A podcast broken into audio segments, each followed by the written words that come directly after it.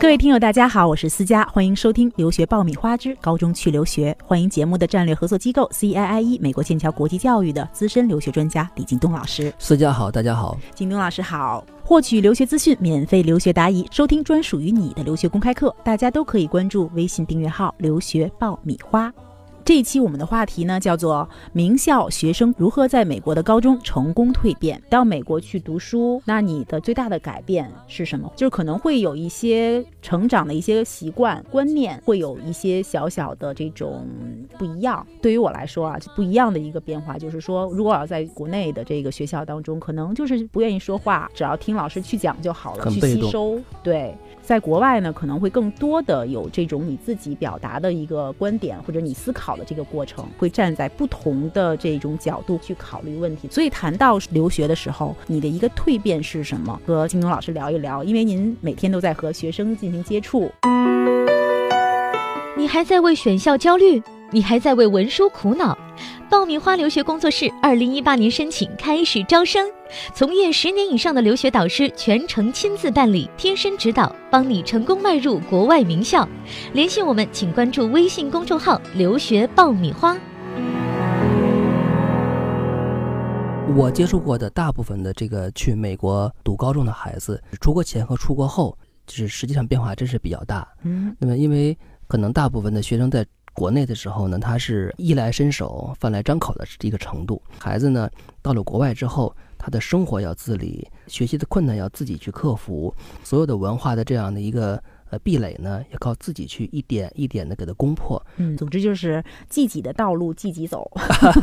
对，二零一六年的暑假，我们有一个明星的学生，他是我们一个叫呃圣约翰大学预备学校的一个学生，他是十年级。进入的这个美国，我记得我们之前介绍过，呃，几乎所有的中国学生呢，刚一进入美国的时候，都会遇到一个瓶颈期。呃，这个学生呢，就是一个比较明显的例子。他刚到美国的时候呢，虽然原来学习成绩非常非常好，呃，但是呢，他在这个语言和生活方式上，真的是刚开始非常非常不适应。在行程指导上，我们告诉过这些学生，要在美国快速的建立自己的朋友圈，去跟人交流、去交谈。他呢，也想去这样做，但是。他想去跟美国同学交流，他发现了巨大的障碍，就是别人说的话题他听不懂，别人说的笑话他不知道该怎么笑，别人该笑的时候他愣，他笑的时候别人发愣，嗯，所以尴尬，很尴尬的这种状态，所以一度时间呢是非常非常的灰心，啊，他也曾经跟我们的后期的老师反映过，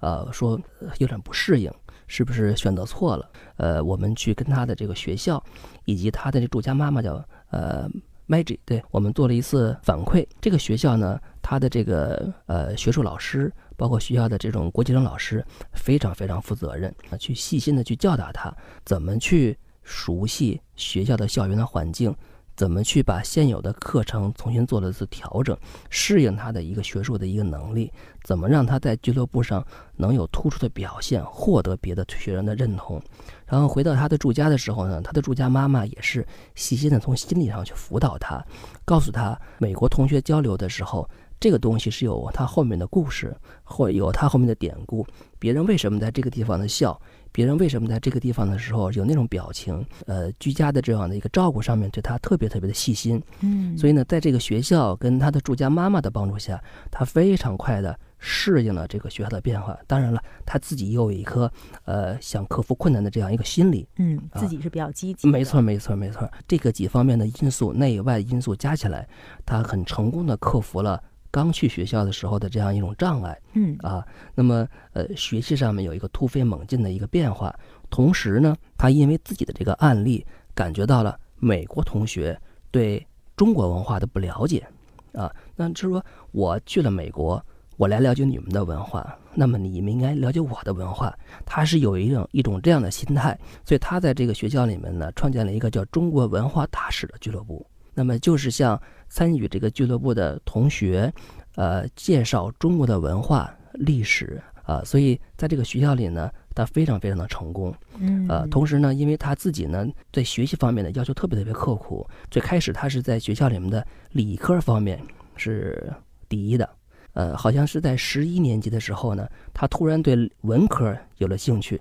又开始去呃使劲的攻读呃文学方面的东西，然后在文科方面也变成第一，所以他从学习上面，从这个课外俱乐部的运作上面都取得了非常非常大的成就，所以他在毕业的时候被选为了呃毕业生代表做毕业生的致辞，这个在美国的高中里面是一个极大的荣誉。嗯。的确是这个代表应该干的事情。对对对对对，而且他自己还创建了这样的一个，的确算是蜕变了。是是是，所以这个学生呢，在我们这边呢，他是属于非常非常突出的一个案例，就是克服了困难，同时呢，有一种自己的一个呃坚定的这样一个心态啊呃，对他最后被达特茅斯大学录取了啊，他当时应该是。有三所还是四所学校同时录取他，都是排名非常非常靠前的学校。OK，这个同学他所遇到的这样的一个经历，其实特别有代表性。可能大部分的留学生都会遇到他这样的一个过程。过程对，嗯，而且这里边我可能有几个小的方法是可以借鉴的哈，就是比如说他当时也是他的这个住家妈妈对他来说，其实是一个美国启蒙式的这样的一个感觉。是，嗯，所以这个角色是相当的重要。对。当然，有的时候你可以就是选择任何你在你身边比较友好的这个当地的人，快速去了解当地文化的这样的一个过程。然后，另外觉得他是神人的地方，就是自己还创立了自主品牌。对 对对，他这个中国文化大使俱乐部到现在在这个学校里边或者在当地都是非常有名的。嗯啊，非常非常好的 idea 的一个同学。没错没错，这是美国老师非常喜欢的。对，实际上这个也是我们特别希望。看到的一种现象，就是我们送出去的学生不单要学习国外的优秀的知识，那么他也应该肩负着向国外传递祖国的这样一个文化价值的一个呃使命。嗯啊，交流是双方的。嗯，似乎每一个在外留学生的圈子当中都会有这样的一个学长。对，像像吕同学这样的案例，实际上我们呃也不止一个，我们实际上还有很多学生在他的私立学校里面创建了自己的俱乐部，有的是乒乓球，有的是中国的乐器，有的是围棋，嗯，那么都是带动了这些国外的同学，通过这样的一些俱乐部的形式去认识中国的一些文化。这里是互联网第一留学咨询分享节目《留学爆米花》，欢迎继续收听哦。OK，那我们谈到蜕变哈，那像这个吕同学，他之前是不是他的性格当中本来就是很喜欢去尝试不同的东西？对，他的性格实际上就是这个样子，呃，很快速的接受这个陌生的东西。呃，那除了这样的一个学长风范的同学之外，那还有其他的这种风格的这种蜕变的例子？那我们有另外一个学生，呃，在呃，我们有一个叫中央基督的学校，呃，一个姓黄的同学。这个学生呢，是从呃广西南宁的一个非常非常有名的中学，呃，到美国的。在国内的时候呢，这个学生的学习成绩非常非常棒。他去了美国之后呢，呃，也是像这个吕同学一样，也是遇到了很多很多的困难。在南宁的时候，他一直是别人的领导，他后面永远跟随着一些追随者。但是到了美国呢，因为他刚去，他从一个领导者。变成了被领导者，变成了跟随别人的人，这样一种角色的变化，让他真的是觉得很崩溃、很失败。但是这个学生真的是自己的这种性格很坚韧，他快速的调整了自己的这样一个情绪，不单呢在学术上、生活上面，同时呢，第十一年级的时候呢，他被选为了这个班级的主席，啊，而且他还在十一年的第一学期创建了一个社团。啊，那么在这个社团里面呢，主要是帮助这个当地的生活贫困的人。同时，他作为这个社团的这个创始人，招募团员，啊，安排活动，去跟外面的这种机构去做互相的对接，他承担了所有的这样的工作。所以，这个社团在当地的非常非常的呃有名，而且他在在这个里面呢，又重新找回了他原来领导者的这样一个角色。我们看到的是他这种。蜕变也是非常非常快的，而且这个学生呢，进入这个美国学校的时候，他实际上就有自己的目标，他想成为一个最优秀的酒店管理者。而这个中央基督这个学校呢，当时他为什么选择这个学校呢？就是因为这个学校的很多毕业生都是在当地，在酒店业里面有很多的从业者，他选择这个学校实际上目的性很强的，也跟学校争取到了去酒店去实习的机会。他就去到了一个这个学校的毕业生所开的酒店里面实习了一段时间，他在这个酒店里面得到了很充足的这样一个锻炼，所以最后他毕业的时候，他进入了康奈尔大学，嗯呃，康奈尔大学的酒店管理专业。康奈尔大学呢是常青藤学校，呃，美国的整个排名是第八，但是它的酒店管理专业是排名第一的。康奈尔的学校原来第一的是酒酒店管管理专业，对啊而且康奈尔的酒店管理专业的学生的毕业之后的这种薪水，在美国排第一的，嗯 所以这学校非常非常的厉害。他这个学生的目标感非常非常明确，从选校、进入学校到这个进入学校之后的这种呃顾呃学习和俱乐部的这种事项的安排、专业的选择，嗯，目标呢非常非常强，而且一步一步的实现了。算是人生赢家吧，所以小小的年纪就把自己的人生规划好了，而且能达到得偿所愿。没错，没错，好的，学霸的这个案例哈，这些案例当中可能有自己的特质在里边，对，但是同时呢，可能对于更为广泛的这个学生的人群来说，可能大家很想知道，说我在选择一个美国的高中的时候，它这个教育呢，其实是在塑造我。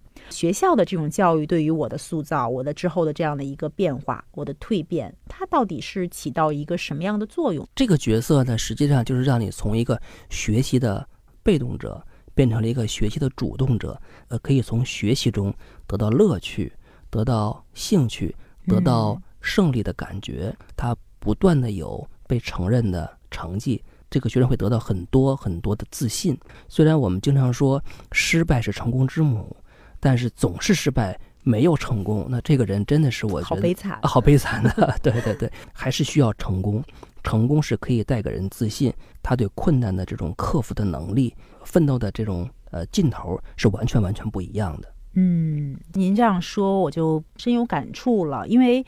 学校给予我们的可能是有一个更加独立人格的、自己成为自己主人的这样的一个过程，这一点还真的是一个至关重要的一个蜕变的前提条件。对，那当然了，因为你在那个环境下，你谁都不能依靠，你只能依靠你自己。我们见释，放了自己的潜能。实际上我们每一个孩子都是有这种潜能的，只不嗯过是原来是被我们给包裹住了，那么他没有机会和没有地方去释放自己的能力。我，我们见过最普通的一个案例，一个小女孩从小是被父母啊、爷爷奶奶啊、祖父祖母包围的一个孩子，从来没有呃自己去干过一件家务的一个孩子，去了美国也就两个月之后回来，然后第一天就给自己的妈妈煮了一碗白粥，妈妈感动的哭了一个下午，就给我们打电话，跟我们就唠叨这个事儿，说太幸福了。从来没想过，从来没有想过，对，虽然只是一碗白粥，但是他妈妈从那里面得到的幸福感真是满满的。实际上，很多孩子是有这个能力、有这个意愿、有这个态度去做这些事情的，只不过原来是被我们包裹住了。嗯，是你阻挡了人家的变化的过程。是是是，嗯，好的。我们今天谈了这么多关于蜕变的话题，关于蜕变的之际的这样的一些故事，学校可能能够给予我们的呢是一种环境，对于你的人格的塑造，可以提供给你一种辅助，给你一种平台。对，嗯、那么接下来呢，更多的变化和这种成长的过程，来自于我们自己自身的一些努力，周围的人，包括家长，包括老师，包括周围的你所有的呃一些支持力量的帮助鼓励和帮助。对，嗯，好，那也希望我们未来的这样的一个日子当中，也希望能够听到我们这个节目的这个过程当中，发现其实每个人都会具有成功蜕变的这样的一些能力。那也希望我们能够早日的实现这样的一种蜕变。是，嗯，今天我们的节目就是这样，我是思佳，再次感谢我们节目的战略合作机构 CIIE 美国剑桥国际教育的李京东老师，谢谢思佳，谢谢大家。谢谢京东老师。